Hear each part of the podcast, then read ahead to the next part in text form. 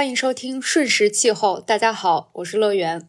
啊，你没有听错，本期节目其实是不成气候的一个新尝试。因为我们经常性的拖更，所以总是追不上热点。其实这些热点我们也都有关注，只是受时间和精力的限制，来不及做一期完整的节目。最近我们想在长节目之间不定期加更一些短节目，用单口的形式代替对谈。这个单口可能是一个主播的单口，也可能是我和何贤甚至嘉宾朋友们分别录制的单口。我们希望这样可以压缩制作周期，从而使得我们的节目更具有时效性。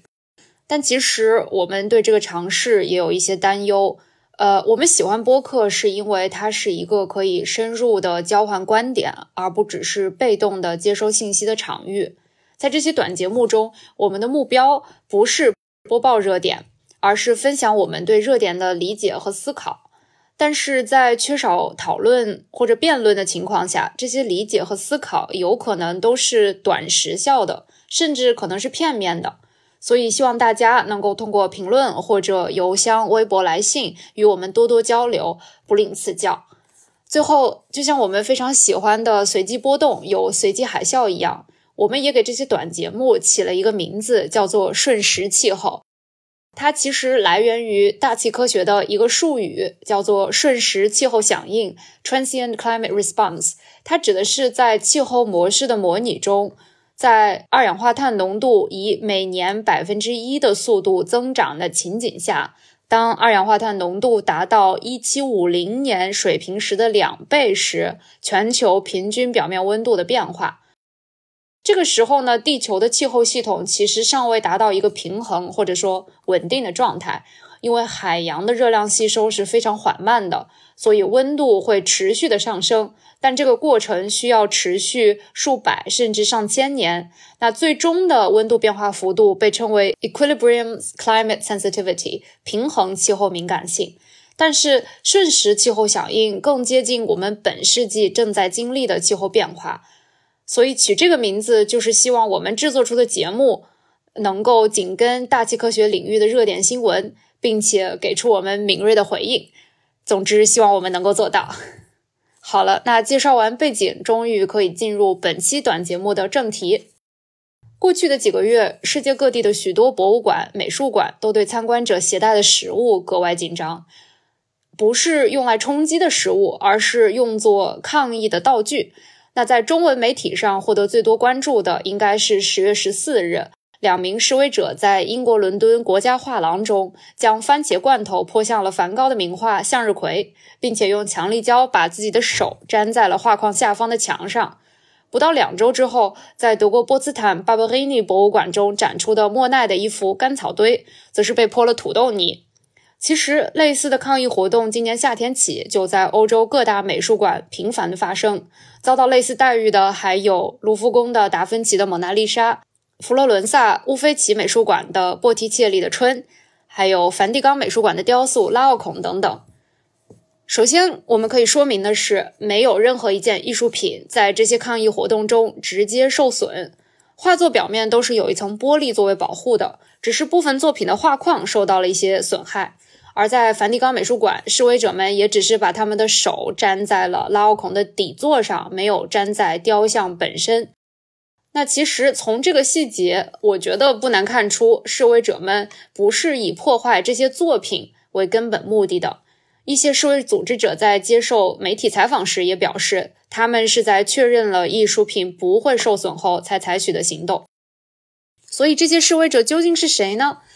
事实上，他们不是同一群人，而是隶属于欧洲不同国家的环保组织。更确切的说，应该叫气候活动组织。给莫奈的干草堆泼土豆泥的是德国的 Letzte Generation 最后一代。这个名字是不是还挺熟悉的？呃，他们目前的两大诉求是在德国高速公路上实行最高一百公里每小时的速度限制。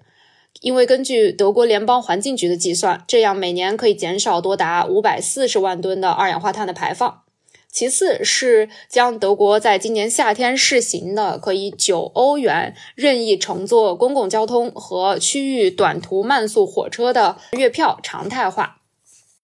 而在英国非常活跃的 Just Stop Oil，停止石油，则是要求英国政府停止发放新的石油和天然气的勘探和开采的许可。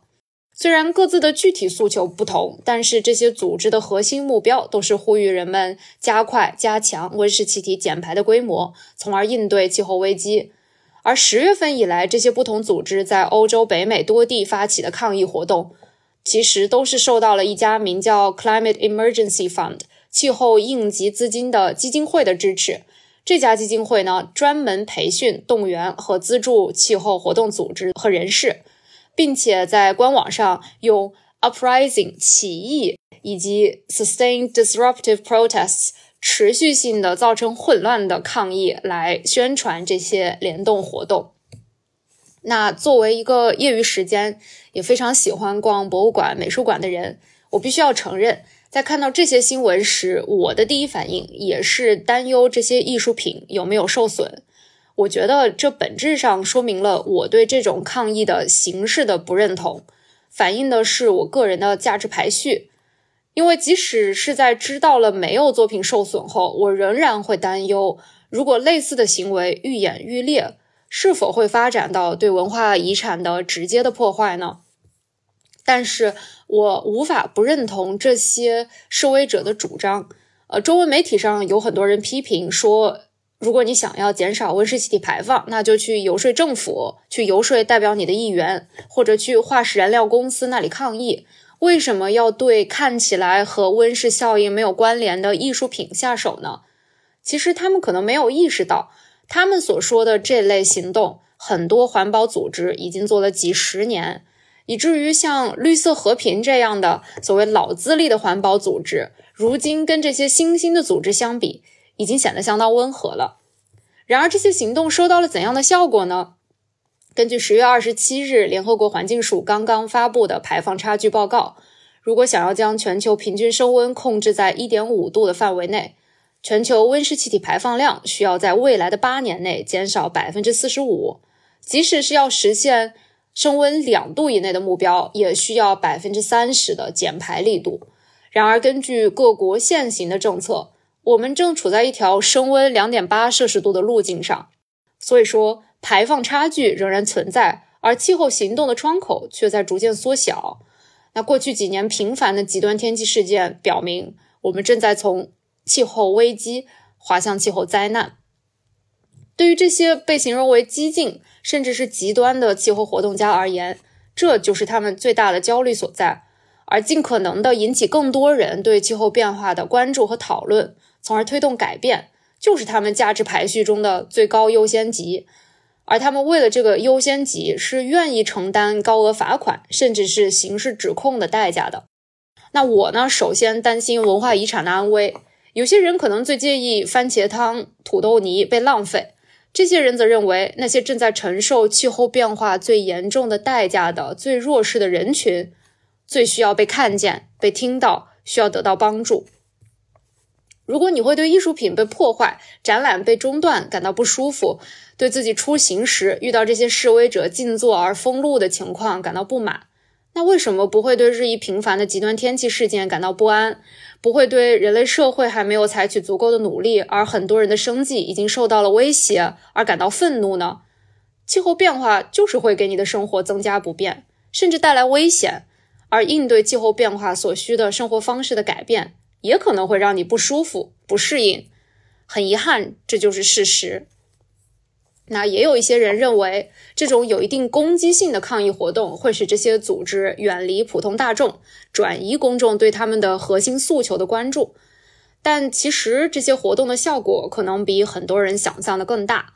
二零二一年的一项研究认为，一个在我们之前节目里提到过的新兴的气候活动组织 Extinction Rebellion 灭绝反叛者，他们每投入一英镑用于活动，可以带来十六吨二氧化碳的减排量。这是另外一个叫做 Clean Air Task Force 清洁空气工作组，是一个美国的资深环保组织的成本效益的十二倍。当然，这份研究的作者本身是灭绝反叛者的一员，所以他可能是带有求证偏差的，或者至少是存在动机性推理的。但是根据英国领先的国际网络市场调查和数据分析公司 U Gov 的调查，Just Stop Oil 今年四月的一系列抗议活动获得了数百条新闻报道，其中包括很多头条，使得百分之六十三的英国成年人知道了他们的存在，更有百分之五十八的人表示认同他们停止新石油开采许可的诉求。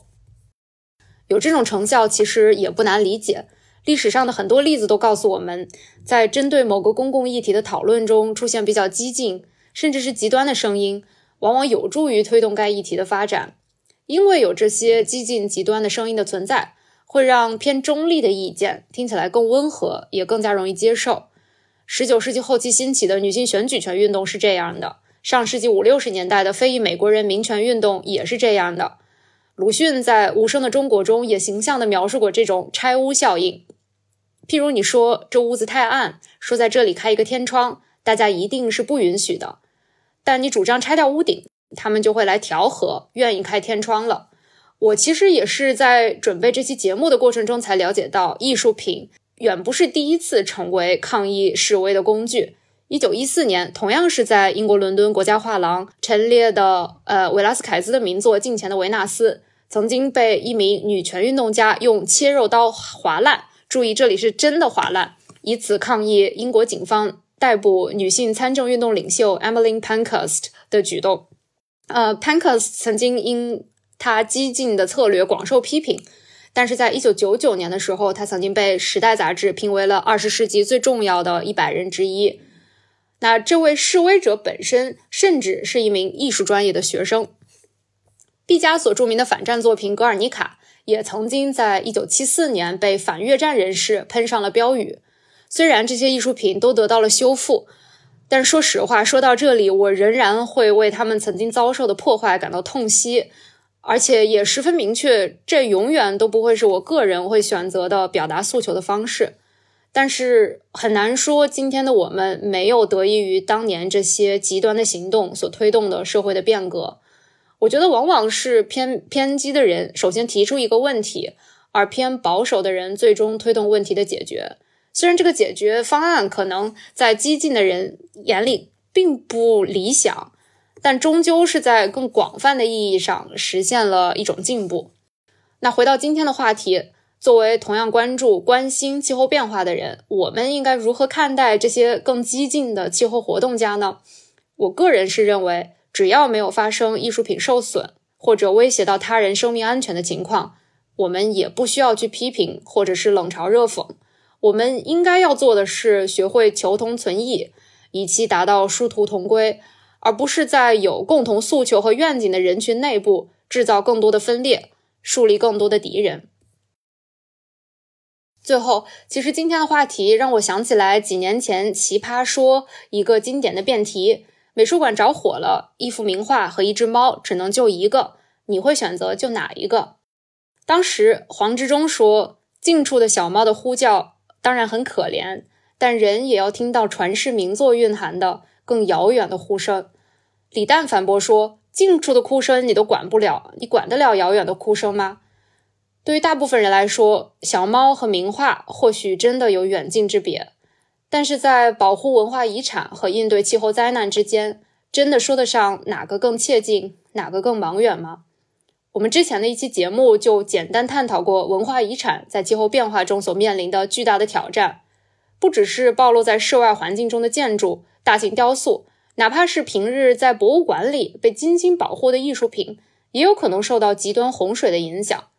如果说文化遗产是人类文明的结晶，气候变化也正在威胁这些结晶，甚至它正在威胁人类文明本身。从这个角度讲，我可以理解为什么有人会选择在博物馆这样的舞台做发声和表演。感谢收听，我们下期瞬时气候再见。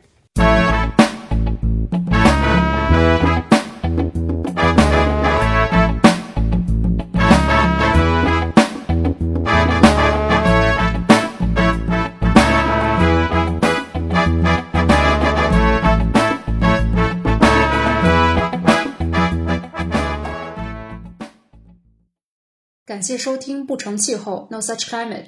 不成气候是一档广泛的关注气候变化、大气污染等大气科学议题与时事热点、社会生活的相交点的播客。如果你喜欢我们的播客，请在苹果播客给我们好评鼓励，也欢迎在小宇宙、喜马拉雅、荔枝播客、网易云音乐、QQ 音乐等平台与我们留言互动。直接联系可以私信我们的公众号或微博“不成气候 No Such Climate”，或发邮件至 nosuchclimate at gmail dot com